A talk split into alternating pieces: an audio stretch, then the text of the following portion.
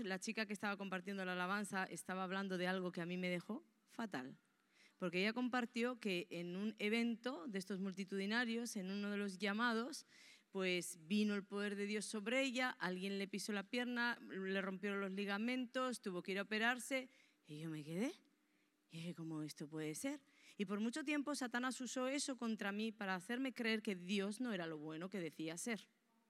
Hasta que tiempo después esa chica dio un tremendo testimonio de las conversiones en los hospitales, de los médicos, de todo lo que pasó a raíz de lo que Satanás quiso hacer. Y te voy a decir algo, nunca permitas que lo que tú conoces de Dios, que es bueno, amoroso, bondadoso, sea opacado por algo que pasa que no entendemos. Amén. Porque estamos en una batalla, estamos en una guerra. Y Dios mismo nos dijo, toma la armadura de guerra, toma esa armadura para esa batalla. Y cosas así pueden suceder porque son finalmente marcas de guerra. Estamos en una guerra, pero ella va a ser sanada y va a glorificar al Hijo de Dios. Amén. Dale la gloria al que vive. Lo digo porque me acordé de lo mal que me quedé y como nadie supo darme una explicación, yo pasé aquel evento muy mal pensando, ¿qué es esto? ¿Qué parte se le escapó a Dios? Que esta chica que le ama, le adora, la atropellan en un llamado. Somos espíritu, alma, cuerpo.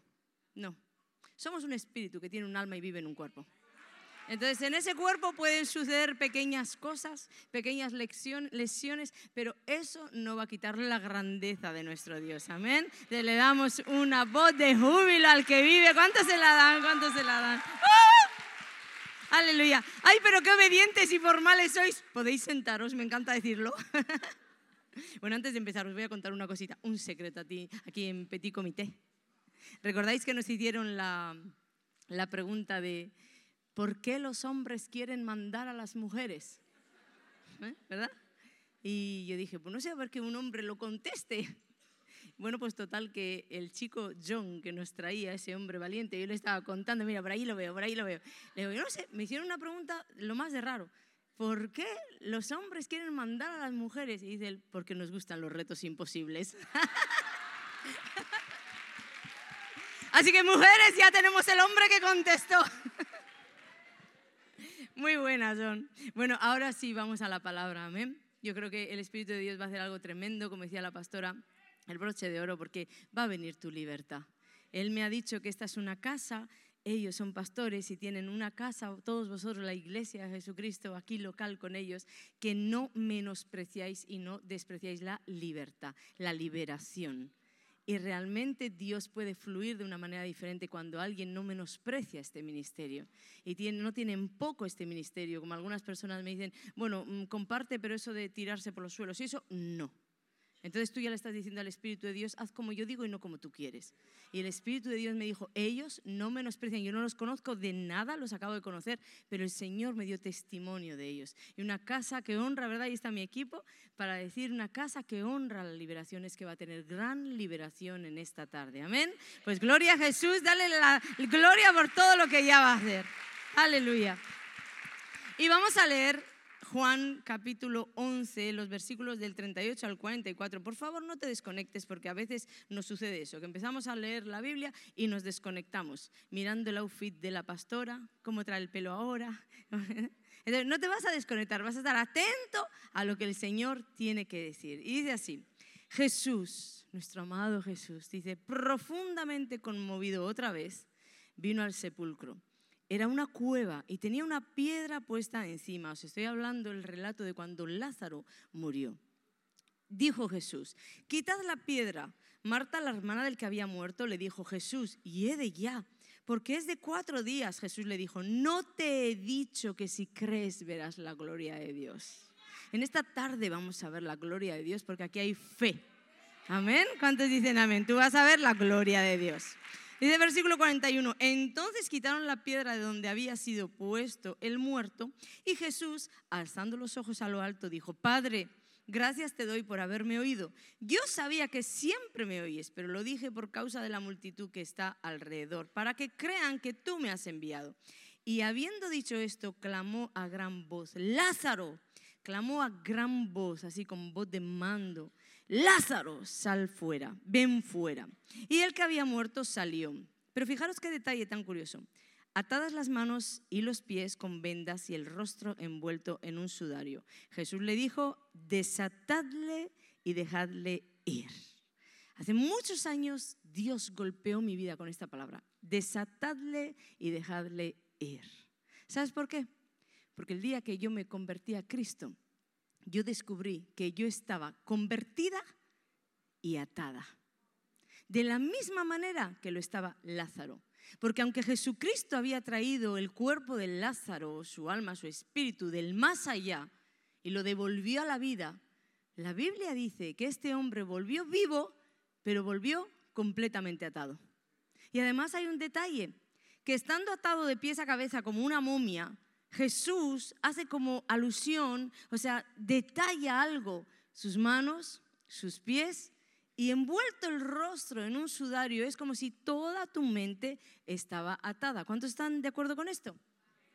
Pues yo recuerdo cuando escuché la primera vez del Señor y el gozo de la salvación entró en mí, aquello fue una conversión genuina realmente yo me levanté a decirle al Señor, yo quiero, quiero tu salvación, quiero Señor entregarte mis pecados y que tú me entregues el don del Espíritu Santo. Y yo realmente en aquel momento el mundo se paró para mí y salí con un gozo, iba con mi madre y mi tía y quería gritarle al mundo lo que Jesús había hecho por mí. Pero de pronto descubrí que yo no podía caminar como quería que yo no podía hacer las obras que estaban preparadas para mí desde antes de la fundación del mundo para que yo caminara en ellas, yo no podía caminar en ellas.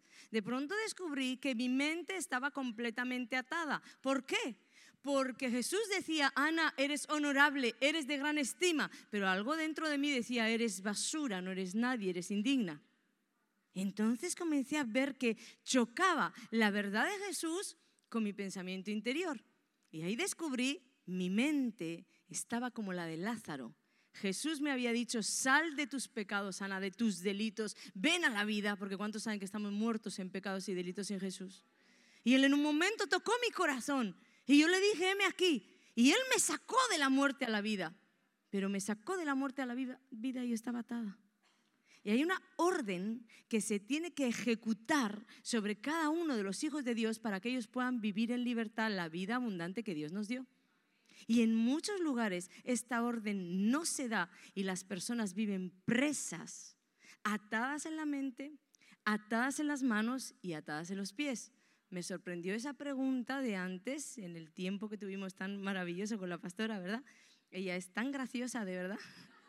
Eres maravillosa, ungida además. Y en ese tiempo tan precioso, alguien dijo, pero los cristianos podemos tener demonios.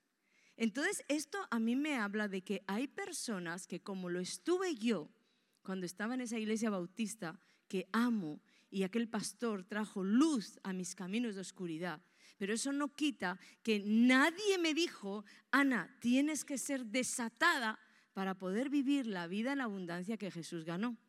Nadie me lo dijo. Y en este recorrido cristiano que llevo he descubierto que a muchas personas les ha sucedido lo mismo que a mí. Han venido a la luz, han sido rescatadas de las tinieblas, han pasado de muerte a vida, pero encuentran que en su vida no pueden avanzar porque están atadas. Y si tú no tienes a quien contárselo, probablemente vas a vivir con ello, vas a no querer hablar de ello y vas a sufrir en silencio, como era mi caso. Entonces hoy vengo a decirte, alguien te tiene que desatar para dejarte ir. Y el Espíritu de Dios me envió a este lugar para desatarte en el nombre de Jesús y dejarte ir. Amén. Para que tú tengas una vida en abundancia como Dios envío. Muy bien, me gusta esa actitud de los hombres recibiendo los infiltrados de este lugar. que esto era una convención para mujeres, pero bueno, siempre hay infiltrados, que además nos enseñan y nos bendicen como John, el secreto de por qué quieren mandar. bueno, entonces, ¿quién colocó esas vendas sobre nosotros? Ya hemos llegado al punto de entender, ¿verdad? ¿Cuántos dicen amén? De que podemos estar atados.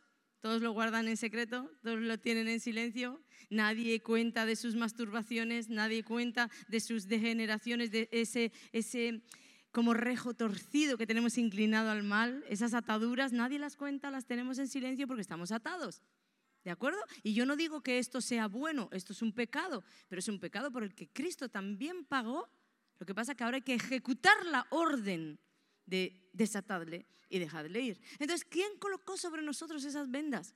¿Quién las colocó? Pues de la misma manera que sucedió con Lázaro, sucedió con nosotros. Hemos dicho que Lázaro era un ser vivo, era amigo de Jesús, vivía con Jesús, tenía una buena vida, pero un día murió y el día que murió, envolvieron su cuerpo en sudarios envolvieron su mente, sus manos, atado de pies a cabeza y lo metieron en esa tumba. Cuando tú y yo estábamos muertos en pecados y delitos, cuando tú y yo estábamos sin Cristo, y muchas de las personas incluso que dicen, pero yo he nacido en un hogar cristiano, no importa porque la salvación no se hereda, hermano, no se hereda, es personal. Entonces estás muerto igual, amén. Entonces, ¿qué sucede? Que cuando nosotros estamos ahí muertos en pecados y delitos, estamos en esa tumba y en el mundo han sido puestas sobre nosotros vendas. ¿De qué manera? Pues, por ejemplo, el lugar donde naces, el lugar donde vives, la nación de la que vienes, el color de piel, la raza, todas estas cosas, aunque tú no lo creas, marcan a las personas y atan a las personas. En el tiempo de hoy, si tú no eres una 90, 60, 90, tú no eres nada. ¿Verdad? Mi primer marido me solía decir, en el tiempo de los vikingos, Ana, tú no serías nada porque les gustarían las rellenitas. Pues va por sociedades, va por culturas, va por tiempos, por épocas. Pero en el tiempo en el que vivimos nos atan estas cosas. La gordura marca, la delgadez extrema marca, la altura, la que es alta quiere ser baja, la que es baja quiere ser alta, la morena quiere ser rubia, la rubia quiere ser pelirroja. Patrones mentales. ¿Y después dónde has nacido? ¿Dónde piensa en tu familia? Familias desestructuradas marcan una vida. No es lo mismo la niña de papá que está escuchando todo el día lo bien que hace todas las cosas. ¿A dónde vas a llegar? Vas a ser la presidenta de la nación. Vas a ser la presidenta de Estados Unidos. Al padre que viene borracho y golpea a su hija, golpea a la madre y dice, uy, casi digo una palabrota. Mm, le dice, prostituta, mujer de la noche. Que hay padres así, que marcan las vidas y en nada que haces se están golpeando, golpeando con sus lenguas. ¿Tú cómo crees que esa niña va a crecer? Esa niña crece con patrones mentales de no valgo nada. Yo seguramente no sirvo para nada porque si el que me tiene que dar cobijo y protección y hablar bien, habla mal y me desampara, ¿qué será de mí? Entonces vamos creciendo en la vida cuando estamos muertos con pecados y delitos, vamos creciendo ya, experiencias también traumáticas, tradiciones culturales, todo lo que trae la sociedad, vamos creciendo con estas vendas sobre nuestras mentes que marcan patrones, marcan patrones y en la Biblia todo esto, estos patrones de pensamiento, se llaman fortalezas. A estos patrones en la Biblia se le llaman fortalezas. Y una fortaleza es, escucha bien aquí, una forma errónea de pensar que nos mantiene, ¿cómo nos mantiene esa forma errónea de pensar? Aprisionados y en derrota. ¿Y estabas muerto en pecados y delitos? Te atan, te aprisionan, estás ahí preso en derrota, pero ¿sabes qué sucede? Que Jesús te dice, yo quiero entrar en tu corazón. Y tú le dices, heme aquí, Señor, perdona mis pecados. Y Él te saca de la muerte a la vida, pero tú sigues atado. Por eso tantos cristianos, tantos caminan cabizbajos, caminan pensando que no son nada, que nunca van a poder superar el pecado, que nunca van a poder superar la adicción, que nunca van a poder limpiarse, librarse de esos malos pensamientos interiores, porque nadie los desató. Y nadie les dijo, tienes que ser desatado. Entonces en esta tarde hay un anuncio de libertad, porque yo declaro sobre tu vida que aquí no hay nadie que se vaya atado. Todos van a ir a libertad, amén, para vivir esa vida abundante por la cual Cristo pagó. Y quiero que identifiques algunos de estos de estas fortalezas de pensamiento, porque hay muchas incluso que tú ni siquiera sabes que eso está mal, porque pasan de generación en generación, porque todo el mundo ha dicho que eso está bien. ¿Sabéis que hay muchos pecados evangélicos que ya están metidos en las iglesias y todos los acarician y los toman como algo bueno? A lo malo llaman bueno. Porque como todo el mundo lo hace, uno no tiene ni necesidad de llamar pecado al pecado porque todo el mundo lo hace. No son patrones mentales y tú tienes que comenzar a identificar dónde están tus fortalezas para poder derribarlas.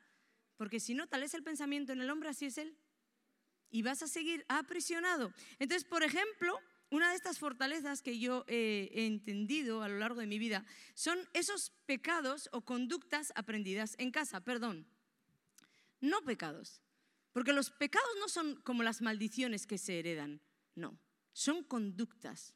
Conductas aprendidas en casa. Los pecados son, no se heredan, se aprenden. Y ahora te voy a explicar. Tú tienes unos padres que todo lo resuelven con una mentira. Se meten en un jaleo con Hacienda y mienten.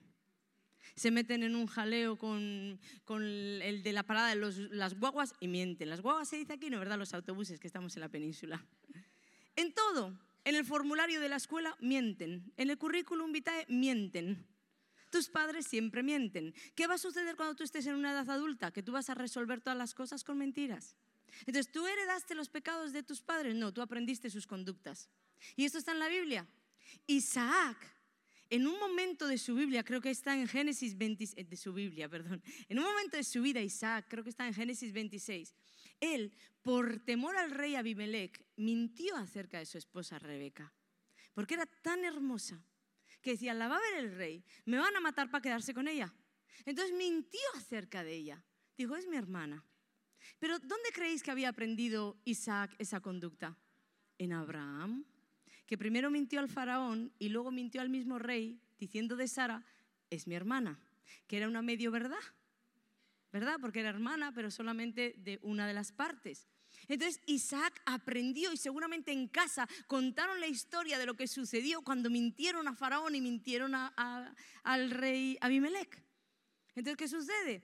Que Isaac absorbió, los niños son esponjas. Los niños van a hacer lo que haces y no lo que dices. Tú dile, yo siempre hacía un ejercicio, ponía a todo el mundo en pie y decía, demos todos un paso a la derecha y todo el mundo daba el paso hacia donde yo lo había dado, a la izquierda. Porque te van a seguir lo que tú haces, no lo que tú dices. Entonces los pecados no se heredan, se aprenden. Y nosotros tenemos que identificar qué cosas en nuestra cultura, en nuestra familia, se han levantado como fortalezas, porque además, como es en un entorno familiar, y tú amas a tu madre y amas a tu padre, y todo es muy familiar, tú adoptas pecados y cosas que son transgresiones de la ley de Dios como si no fueran tan malas. Porque lo hace tu papá y lo hace tu mamá a la que amas. Entonces, tú te tienes que levantar y te tienes que posicionar en la vida. ¿Qué quieres seguir? ¿Las tradiciones pecaminosas de tu mamá y tu papá? o el verdadero Padre Celestial que te está diciendo dónde está la verdad. Fortalezas. Entonces comienza ahora, yo te pido Espíritu Santo de verdad que comiences a impartir en ellos dónde están sus fortalezas. El Espíritu de Dios lo va a hacer. El diablo muchas veces no necesita enviar una legión de demonios para dominarnos. Con un solo pensamiento ata y controla nuestras vidas. ¿Cuántos han dado cuenta de eso? Con un solo pensamiento. Entonces, ¿qué es lo bueno? Identificar dónde está el pensamiento errado que es fortaleza que nos volvió esclavo. Identificarlo. ¿Para qué? Para poder destruirlo. Otra de las cosas, fortalezas, tendemos siempre a generalizar, ¿Y qué pasa? Que después aceptamos como válidas esas mentiras. Todos los blancos son iguales. Todos los negros son iguales, todos los catalanes son iguales, todos los vascos son iguales, todos los gitanos son iguales. No, señor. Porque hay algún vasco bruto y sin amor y hostil. Yo no soy ni bruta ni sin amor ni hostil. Y tú tampoco como catalán, no eres agarrado como la Virgen del Puño. que eso es lo que se suele decir, ¿verdad? Como los catalanes. Pero no, señor. Entonces, viste que impartimos mentiras. Todos los catalanes son iguales. Mentira. Mentira, hay catalanes generosos como los hay en este lugar. Como los hay en este lugar, como hablábamos ahora de la generosidad. Amén. Tenemos que levantar de verdad, levantar nuestra mirada a los cielos y decir, ¿qué es lo que no está hablando el cielo? Porque yo no lo voy a hablar. Yo no lo voy a hablar. Todos son iguales. Nunca generalices. Porque no todos somos iguales. De hecho, Dios no crea nada igual. No hay una nube igual a otra en la mañana. No lo hay. No hay un ser humano igual a otro. Entonces, además, a esto se le suma que tú eres lo que quieres ser. Tú eres lo que quieres ser, lo que tú determines ser. Tú eres eso. Entonces determina que no, no voy a ser así. Otra de las fortalezas, bien peligrosa, esta es bien peligrosa, con lo buena persona que es no se lo merece. ¿Cuántos han escuchado algo así? Con lo que ha sufrido, tiene una corona en el cielo esperando. ¿Cuántos han escuchado algo así? Yo recuerdo que a mí me lo decían de mi madre. por la mala vida que le había dado mi padre, la gente en el pueblo me decía, tu madre tiene una corona en el cielo. No, Señor, menos mal que mi madre entregó su corazón a Jesucristo, porque si no, ni salva hubiera sido. Amén. Son cosas, patrones mentales que hacemos que, escucha, nos impiden llevar a la gente al Evangelio. Nos impiden impartir a la gente la salvación. Porque en tu mente son tan buenos, no se lo merecen no se merece lo que le ha sucedido fulanita. Mira, tú tienes que romper con esa fortaleza, porque la Biblia dice que no hay nadie, no hay justo ni a un uno, por cuanto todos hemos pecado y estamos destituidos de la gloria de Dios. Y esa persona que tú dices, ay, qué sufridora, tiene una corona en el cielo, no se merece, a lo mejor es una persona llena de oscuridad, con rencores, con avaricias, con falta de perdón. Pero tú la ves reflejarse como lo que no es y tendemos siempre a juzgar por lo que vemos, sin esperar a ver el fruto de lo que vemos. Entonces es otra mentira que tenemos que hacer caer, porque esta fortaleza mental no le da ni la opción a la persona de arrepentirse. Porque si tú eres una persona que Dios coloca a alguien así delante de ti, tú tienes esta fortaleza mental, con el pensamiento de pobrecita lo que ha sufrido en la vida. Es que ni siquiera le vas a impartir el Evangelio, no le vas a decir, Señora, usted necesita de Jesús. Usted es mala como todos nosotros, como yo. No se lo vas a decir porque dentro hay una fortaleza interior que dice, pobre, tiene una corona en los cielos. Tiene una corona en los cielos y la estás empujando para el infierno. Porque no hay justo ni aún uno. Luego están esas fortalezas que han sido creadas porque nosotros le hemos creído al infierno. El infierno siempre es una fuente de impartición. De dos lugares te va a venir esa fuente de identidad, o de Dios o de Satanás. Entonces, Satanás siempre te va a intentar mentir acerca de quién tú eres. Pero la cuestión es que ni siquiera el diablo va a ser el culpable. Si tú aceptas lo que él dice, tú te haces culpable. Él siempre intentó por muchos años hablarme acerca de mí misma, del poco valor que tenía. Yo te conté desde jovencita, nunca va a llegar a nada. Profesores que me marcaban, en la clase era la marcada nunca va a llegar a nada. Tenía notas brillantes. Yo no entiendo cómo el enemigo hizo este plan. Un psicólogo que vino a mi, a mi escuela, yo siempre me acuerdo, tú no vales para la universidad, vete a un FP, me dijo. Marcó mi vida, marcó mi vida. Y así, uno detrás de otro, porque el plan infernal era escacharme el alma. Pero ¿sabes cuál es el problema? Dios ni siquiera vio lo que Satanás estaba haciendo, vio lo que yo estaba haciendo con mi propia vida. Porque yo tenía otra fuente que me decía, eres honorable y de gran estima. Para mí eres valiosa. La sangre de Cristo ha sido entregada por ti. Pero ¿sabes qué? Que yo acepté creer las mentiras de Satanás en lugar de acercarme a la verdad de Jesús. Entonces, ¿quién es el culpable? No siempre Satanás es el culpable de nuestras desgracias. No, no le demos el protagonismo, como os digo. Somos nosotros que abrazamos mentiras, abrazamos verdades como mentiras, abrazamos cosas que se generalizan yo tenía una amiga que me decía, mi madre me ha puesto frita, pero frita, le he presentado un formulario y he dicho, ma, escribe aquí nombre, apellido y dirección. Y dice que la madre delante de media hora delante de la mesa, no puedo, no puedo. Y ella le golpeaba la mesa y le decía, ma, pone nombre, apellido dirección. No puedo, este formulario es terrible. Al final la amiga le dijo, pero mira, solo tienes que poner tu nombre, tu apellido y tu dirección porque todo el formulario está rellenado. Y esa mujer se paralizó y no pudo poner en un formulario un nombre, un apellido y una dirección. ¿Sabes por qué? Porque toda la vida dijo, yo no he estudiado, no sé nada. Y ese yo no he estudiado, no sé nada, le paralizó a tal punto que estaba oyendo la voz de su hija decirle, ma, solo tienes que poner tu nombre, tu apellido y tu dirección. Y ella veía el formulario entre letras, se perdió. Y así nos perdemos en la vida.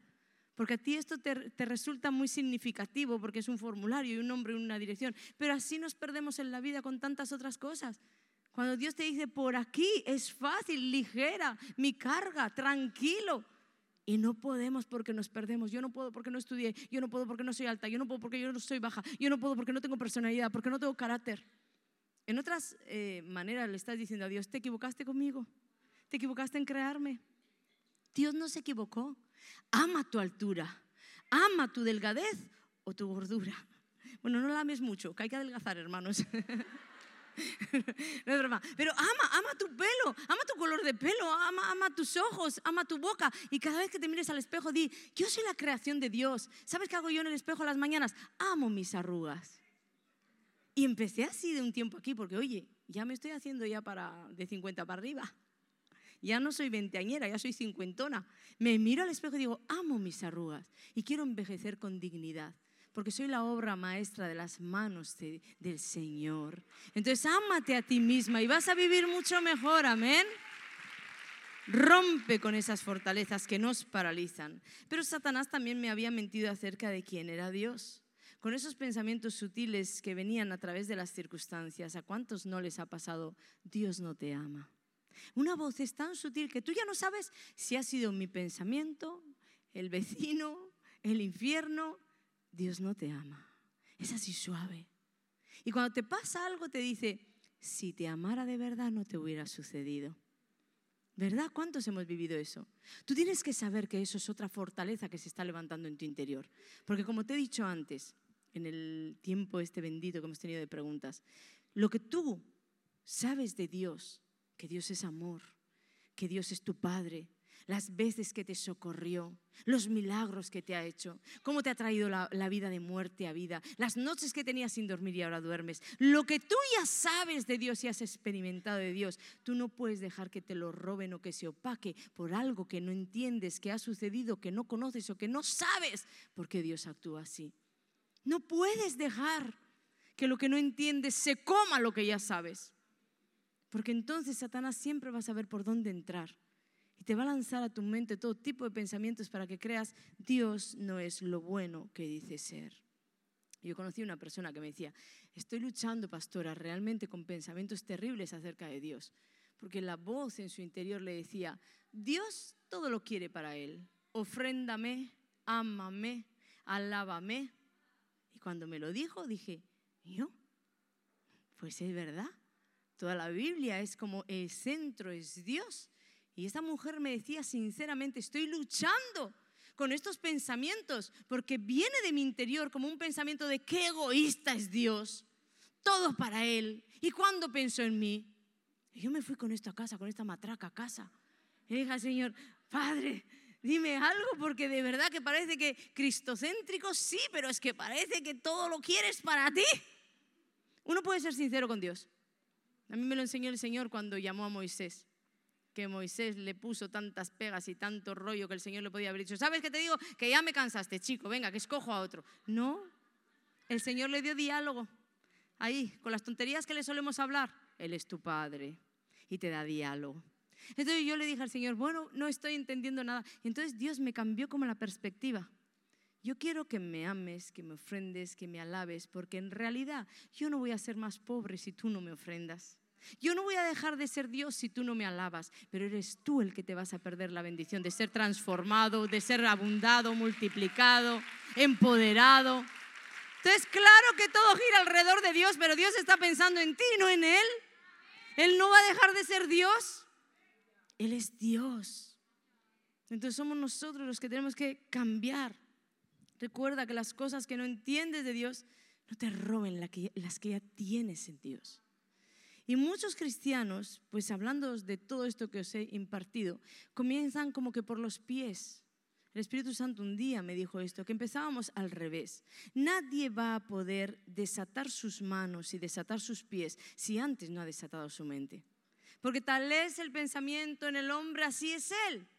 Y hay muchos cristianos que está bien servir, ojo aquí, no vaya a ser que mañana todos vengan donde los pastores a decir, yo ya no sirvo más y me arman la revolución y ya no me quieren ni ver. No, es maravilloso servir, pero estoy diciendo que a veces ese hacer, hacer, hacer, sin haber construido un interior, sanado un interior, liberado un interior, simplemente es empezar por los pies.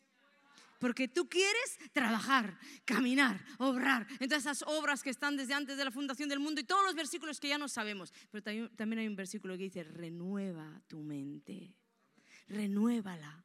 Y si Dios dice que tal es el pensamiento en el hombre, así es Él.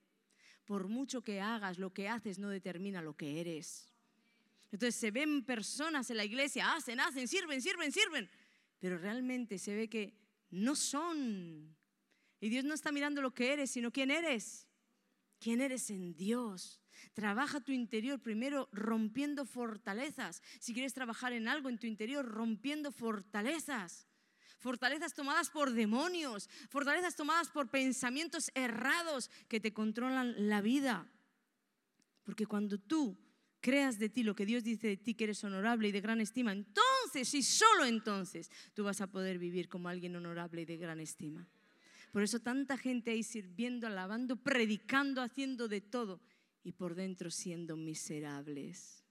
Porque nunca desataron su mente de los sudarios que en el mundo ataron su mente, su corazón, su alma. Entonces están intentando desatar manos, pero no, Vamos a romper fortalezas hoy. Amén. ¿Cuántos dicen amén? Esas fortalezas. Amén. Dale ese aplauso a Jesús.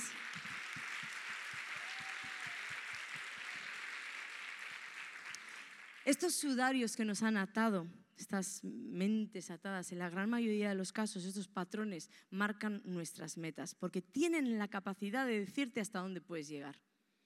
Tienen la capacidad. Cualquier fortaleza interior que tú tengas, ella te va a decir hasta dónde tú puedes llegar. No he estudiado, no voy a llegar a nada. Tú ni siquiera te vas a presentar una convocatoria para trabajar en algo que puedes trabajar porque tu ser interior te dice, no vayas, no has estudiado, no vas a llegar. ¿Ves lo importante de vivir sin fortalezas? Porque Dios dice que todo lo puede hacer, pero eres tú el que no le dejas hacer. Porque tu fortaleza interior te dice, tú no. Y la Biblia dice, todo lo puedo en Cristo que me fortalece. Pero nuestra Biblia dice, tengo una fortaleza que me dice que nada puedo hacer. Y seguimos más el credo de capítulo 1 de Ana Olondo que la palabra de Dios. Entonces, ¿cuántos hasta aquí dicen, bueno, yo creo que esto va conmigo y quiero saber qué tengo que hacer? Primer paso, tú tienes que reconocer, reconocer dónde están en tu vida las fortalezas. Porque tenemos también una tendencia al ser humano de tapar, ocultar, aparentar. ¿Cuántos dicen amén a esto? Tenemos esa tendencia. El pecado nos robó muchas cosas buenas y nos añadió muchas malas.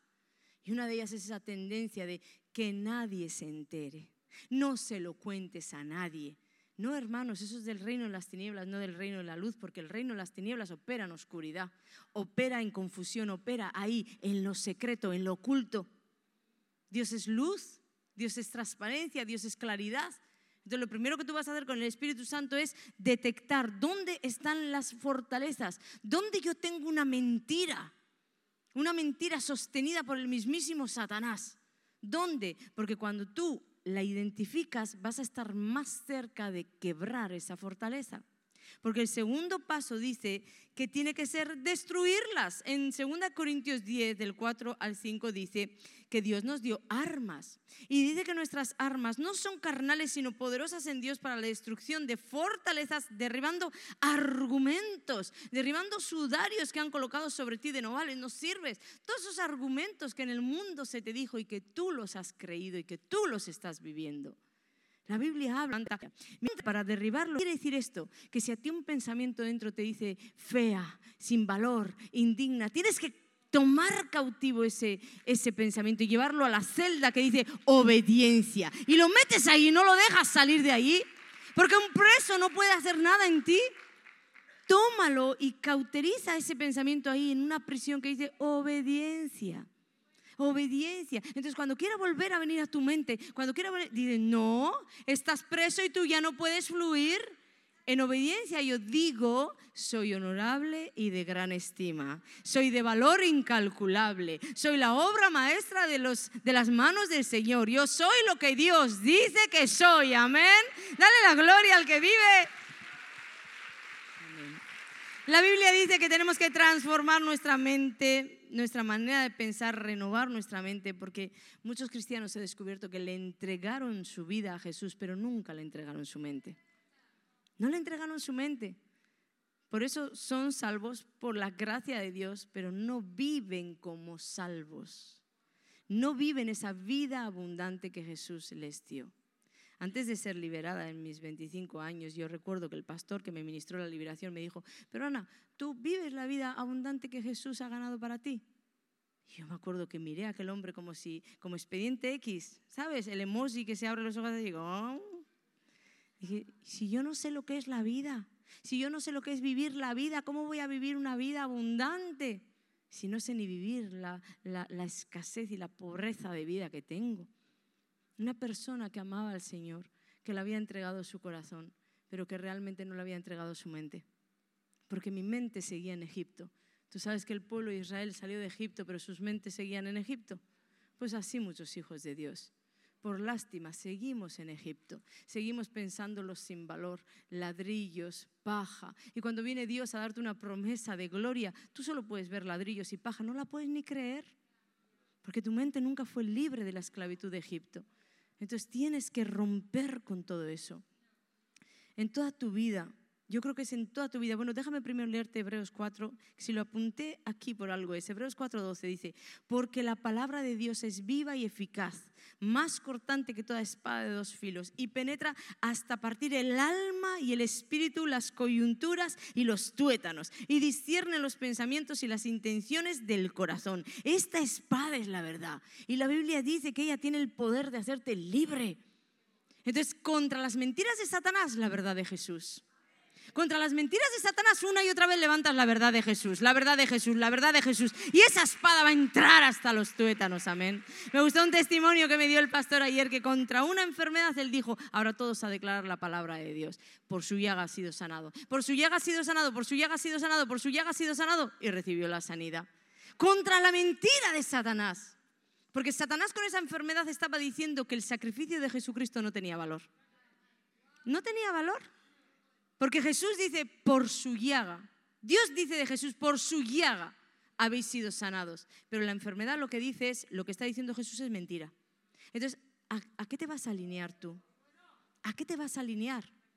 Pues entonces, aunque no veas, porque estoy segura que el primer día que lo declaró no lo vio, ni el segundo, ni el tercero, ni el cuarto, ni el quinto, pero él se alineó y ordenó alinearse a toda su casa a la verdad de Jesús, haciendo que ese sacrificio cobrara vida y no diciendo que Dios era mentiroso, sino que el diablo era el mentiroso. Por eso la enfermedad huyó, amén. Toma la espada del Espíritu y vas a guerrear contra toda mentira que hay en tu mente de Satanás, amén.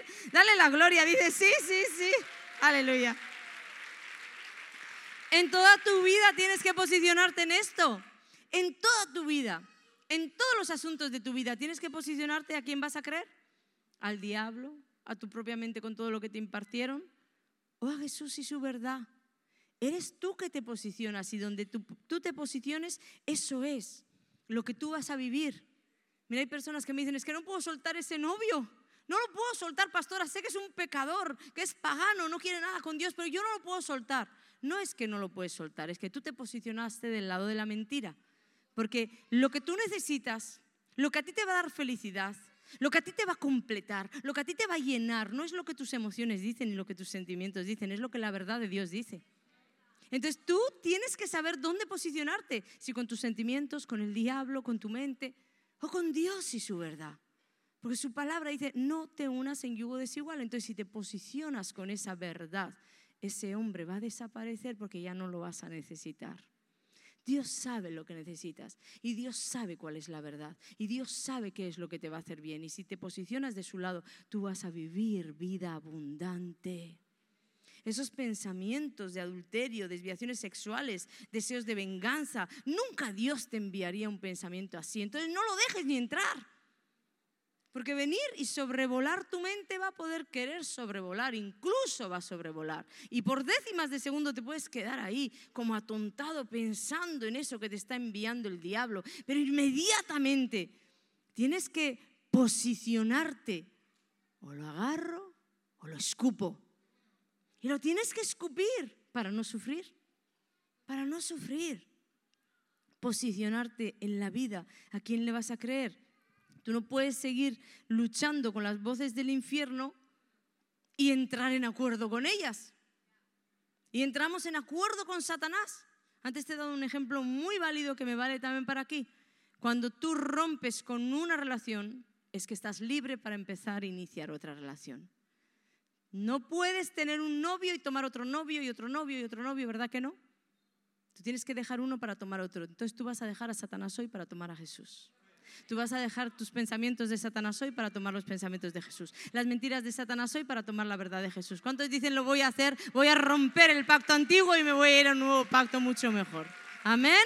Y la vida te va a ir mucho mejor.